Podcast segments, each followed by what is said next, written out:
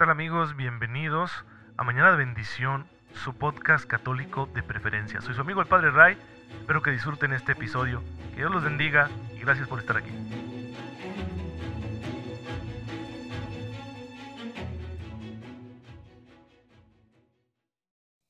Muy buenos días queridos hermanos, muy feliz lunes tengan todos ustedes, feliz día de San Francisco de Asís. Les deseo el día de hoy que tengan todos una experiencia muy cercana de amor con el Señor, a través de la contemplación de su cruz, pero también de sus criaturas, porque todo lo que Dios ha hecho lo ha hecho para el hombre, para que el hombre lo disfrute, para que el hombre lo aproveche, pero que a través de las cosas que Dios ha creado, descubra también el hombre a Dios. El Dios que nos ama está presente en la creación y nos habla a través de ella con un lenguaje de amor. Sin embargo, como lo hemos visto aquí en nuestro curso de Cristología, ese lenguaje de amor es más claro en la palabra, en la palabra revelada, que es una revelación histórica sobrenatural, porque aquí ya tenemos una interpelación por parte de Dios al hombre. La revelación que encontramos en las escrituras y en la tradición de la iglesia es una palabra más clara que la que encontramos en la creación. Por eso, San Francisco de Asís va a descubrir el amor de Dios en las criaturas porque tiene la luz de la palabra revelada, la luz de la palabra de Dios, de las escrituras, de la fe de la iglesia. Es de ellas de donde extrae la conciencia de que Dios está presente en todo lo creado. Porque no, no podemos imaginar San Francisco de Asís como un ecologista individualista moderno, no, porque no lo fue. Fue un hombre muy católico, conscientemente católico, fiel a la iglesia, preocupado de la evangelización. Esas eran sus principales preocupaciones. No un programa de, transformación social que se basara solo en el cambio de las estructuras. Eh, no, no atacó San Francisco de Asís el feudalismo que se vivía en su tiempo. Uno diría, carecía de las herramientas, pues probablemente, pero también porque su enfoque estaba en, en otras cosas, en la reforma del hombre, del ser humano. Sí, todo todo gran santo que ha emprendido una labor de renovación espiritual lo ha hecho viendo que la necesidad se encuentra en el ser humano, en la persona. Es ahí donde se da la gran batalla. Si no cambia el corazón, no cambia nada. Y lo que cambió Francisco de Asís fue su corazón. Tuvo esta experiencia de Dios que lo sacó de esa vida regalada que tenía ahí con su familia, que era una familia rica, una familia pudiente, y lo llevó a seguir los pasos de Cristo pobre y crucificado. Fue esa experiencia de fe la que le cambió la existencia a San Francisco de Asís. Y él vio el problema en su corazón y dejó que Dios le diera la solución. Francisco de Asís vivió en lo que hoy es Italia, eh, nació en el año 1182 y murió en el año 1226 y es el fundador de la Orden de Frailes Menores. Así que son los frailes franciscanos, que bueno, hay varias ramas, pero él funda esta espiritualidad que está basada eh, en sus pilares, ¿sí? Sus pilares son la contemplación de Cristo crucificado, el amor a la pobreza y a los pobres, y pues el deseo fundamental de la vida, paz y bien, ¿sí? Paz y bien es el saludo franciscano. Son los pilares de la espiritualidad franciscana y bueno, pues eh, fue un, ejemplo de, de, lo que significa seguir fielmente los pasos de Cristo.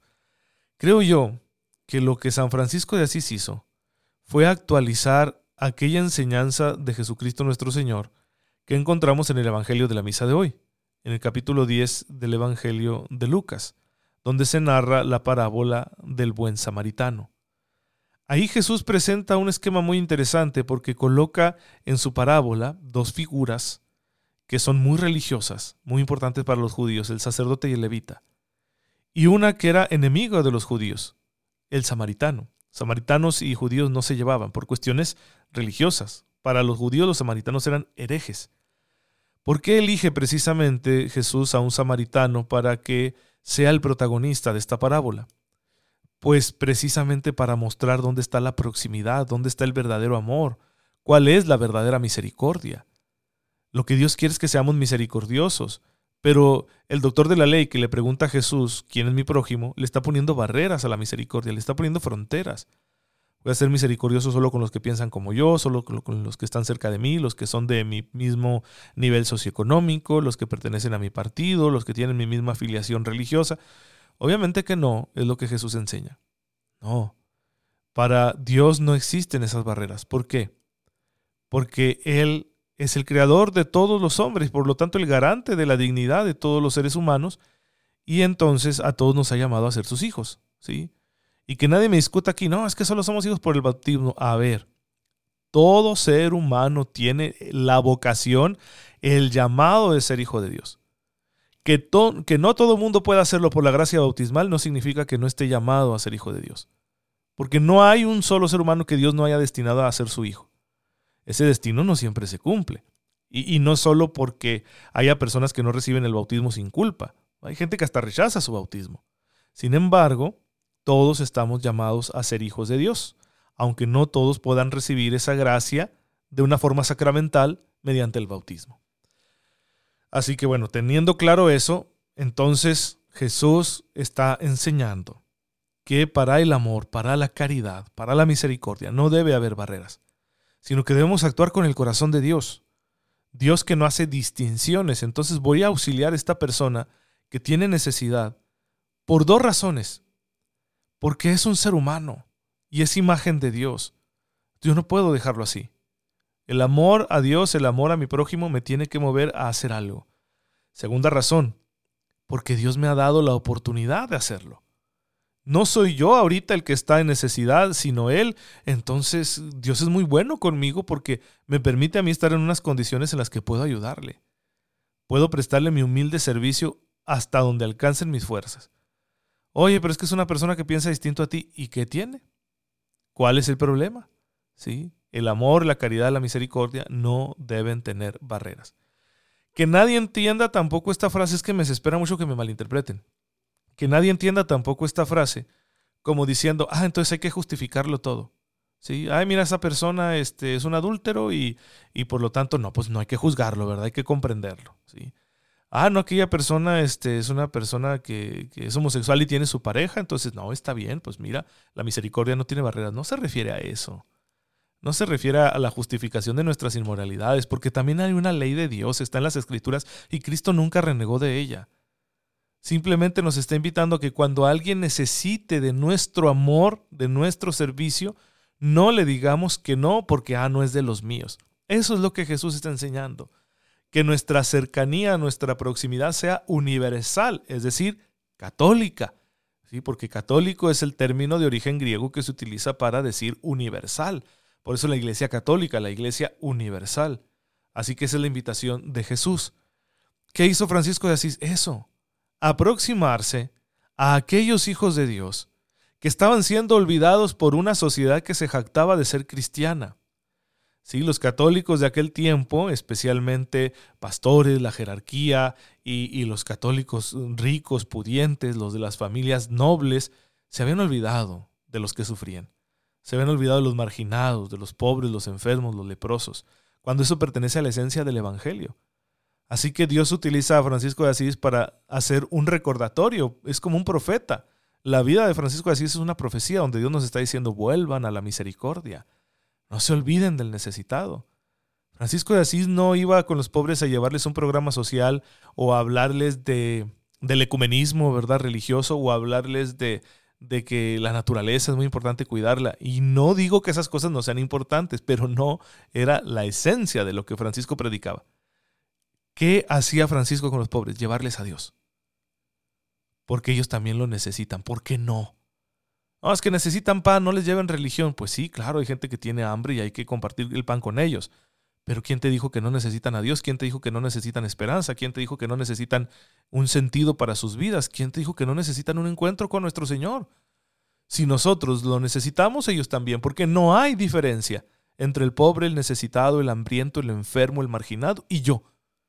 La única diferencia está en las condiciones, en las circunstancias, pero no en la dignidad ni en el ser. Así que si yo tengo necesidad, no solo de, una comida nutritiva, a veces tengo necesidad de, un chocolate. ¿sí? También ellos tienen esa necesidad. Así como yo tengo necesidad de ser escuchado, no solo de que mi vientre esté lleno, también ellos tienen necesidad. Así como ellos tienen necesidad de una canción, digo, como yo tengo necesidad de una canción, también ellos tienen necesidad de una canción. Y si yo tengo necesidad de Dios, ellos tienen necesidad de Dios. Entonces Francisco se hizo próximo a ellos para llevarles el encuentro con Cristo. Tú y yo hagamos lo mismo y viviremos. Tendremos la vida eterna. Ahí está el mensaje más puro, central del Evangelio. Servir por amor, no por un mero altruismo, ¿sí? no, no por esa compasión funcional que a veces tenemos en la sociedad actualmente, de que, ah, sí, vamos a moverle aquí para que haya trabajo y todo eso. Qué bueno, es bueno hacerlo. No, no, no, me vayan a, a malinterpretar como si yo estuviera despreciando todo eso, pero es que no es lo principal. Si no eres capaz de tratar a los demás como seres humanos, ¿de qué sirve que les des todos tus bienes? ¿De qué sirve que luches por ellos ahí en un movimiento social? ¿De qué sirve que promuevas una ley justa? ¿Sí? Son cosas buenas, pero cuya eficacia depende de que tú seas próximo, de que tú te hagas cercano amorosamente a los demás, que si vas a servir a alguien, aunque sea con muy poca cosa, lo hagas con el mayor amor del mundo, porque el amor es lo que nos salva. Pues bueno, hermanos, ahí disculpen este discurso eh, emocionado que les acabo de dirigir, pero es que es muy importante decirlo hoy porque la figura de San Francisco de Asís lo amerita, es muy elocuente si nosotros queremos tomarnos en serio el Evangelio y aprender a ser prójimos como Cristo nos enseñó. Y obviamente, la vida de Francisco de Asís giraba en torno al misterio de Cristo, estaba enamorado del Señor. Lo que yo más rescato de la espiritualidad de San Francisco de Asís es que él meditaba asiduamente la pasión de Jesucristo nuestro Señor. Yo creo que se lo podemos aprender para así también nosotros enamorarnos del crucificado y aprender a tener una vida crucificada como la suya, de renuncia a nuestro egoísmo, a nuestra soberbia. Pero para eso hay que conocer bien al Señor porque nadie ama lo que no conoce y es lo que estamos haciendo aquí en Mañana de Bendición, ofreciendo las pautas de la fe de la iglesia, interpretando lo que dicen los textos bíblicos para llegar a ese mejor conocimiento de Cristo. Y ayer yo les planteaba este caso donde en Cesarea de Filipo Jesús le pregunta a los suyos quién dice la gente que es él. Y le cuentan los chismes. Y hoy también nosotros podríamos decir tantas cosas. No, pues dicen que eres un líder, un guía espiritual como Mahoma, como eh, Buda, ¿verdad? Y un, un Cristo relativizado. O Jesucristo superestrella, es decir, un Jesucristo que no nos tomamos en serio. O Jesucristo que me conmueve pero no me cambia. También hay que decirlo. Como el de la pasión de Cristo. ¿Sí? Todo el mundo lloramos con esa película tan buena que hizo Mel Gibson, pero luego ahí lo dejamos. ¿sí? Una historia bonita que me hizo llorar, me hizo derramar lágrimas, pero ¿ha supuesto un cambio en mi vida? No. Pues podríamos decirle nosotros a Jesús todo eso. Mira, esto es lo que dice la gente de ti. Pero luego Él nos va a hacer la pregunta que hizo a sus discípulos. ¿Ustedes quién dicen que soy yo? ¿Qué le vamos a responder? Pedro dio una respuesta. Tú eres el Mesías, el Hijo de Dios vivo. Encontramos estas confesiones de fe con mucha frecuencia en el Nuevo Testamento. ¿sí? Tenemos esta que da Pedro, pero también vamos a tener nosotros otras confesiones de fe. ¿Como cuáles? Bueno, ustedes recordarán la confesión de fe que hace Tomás. Tomás eh, llamado el gemelo que dudó, ¿sí? lo van a encontrar ustedes en el capítulo 20 del Evangelio de San Juan Recuerden que ya Jesús ha resucitado, se aparece a los suyos, pero al principio en la primera aparición no estaba Tomás. Por eso él dudó. En la segunda aparición que encontramos en el versículo, ahora, es, verán, en el versículo 24, allí del 24 al 29 ustedes lean, se le van a encontrar estas dos apariciones. ¿sí? Suceden con una diferencia de ocho días según el Evangelio de San Juan. En la primera no está Tomás, en la segunda sí. Y ya en esta segunda, cuando ahora Tomás ve, si Jesús lo reprende, ¿no? Tú, tú crees porque has visto. Entonces él contesta, Señor mío y Dios mío. Una confesión de fe. Señor mío y Dios mío. Lo confiesa como Señor y como Dios. Confiesa su divinidad. También ya habíamos encontrado una confesión semejante en Natanael. Cuando Jesús conoce a Natanael, también llamado Bartolomé, pues eh, lo ve debajo de la higuera y se lo dice. Y entonces Natanael así como que, Dice, ¿a poco nomás por verme ahí ya me conociste? Y le dice, tú eres el Mesías, tú eres el rey de Israel. Así encontramos esas confesiones. También está la de Marta, la hermana de Lázaro. Señor, yo creo, sí. Yo creo que tú tienes todo el, el poder, ¿verdad? Y Jesús le dice, sí, yo soy la resurrección y la vida. ¿Crees tú esto? Sí, creo. Al ciego de nacimiento, también le dice Jesús, ¿crees en el Hijo del Hombre? ¿Quién es, Señor, para que yo crea? Soy el que estás viendo, soy yo. Yo soy el Mesías. Ah, sí creo, dijo este ciego que había sido curado, que había recuperado la vista. Así tenemos muchas confesiones. Pero está bien, son un primer paso. Significa que Dios nos ha dado la gracia de la fe. que el Espíritu Santo movió nuestro corazón, nuestra voluntad, nuestro entendimiento, lo movió interiormente todo eso para que dijéramos, sí creo, tú eres mi Señor. Yo se lo digo a Jesús constantemente. Constantemente le estoy diciendo, tú eres mi Señor, mi Dios, mi vida está en tus manos, yo creo en ti. Sí, no, no merezco estar aquí, Señor, sirviéndote, pero aquí estoy. Te agradezco.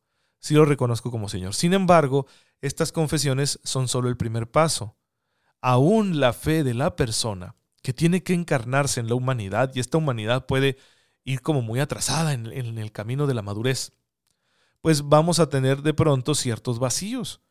Por eso Pedro, que lo confesó como Mesías, luego inmediatamente lo regaña porque Jesús le dice que va a tener que padecer.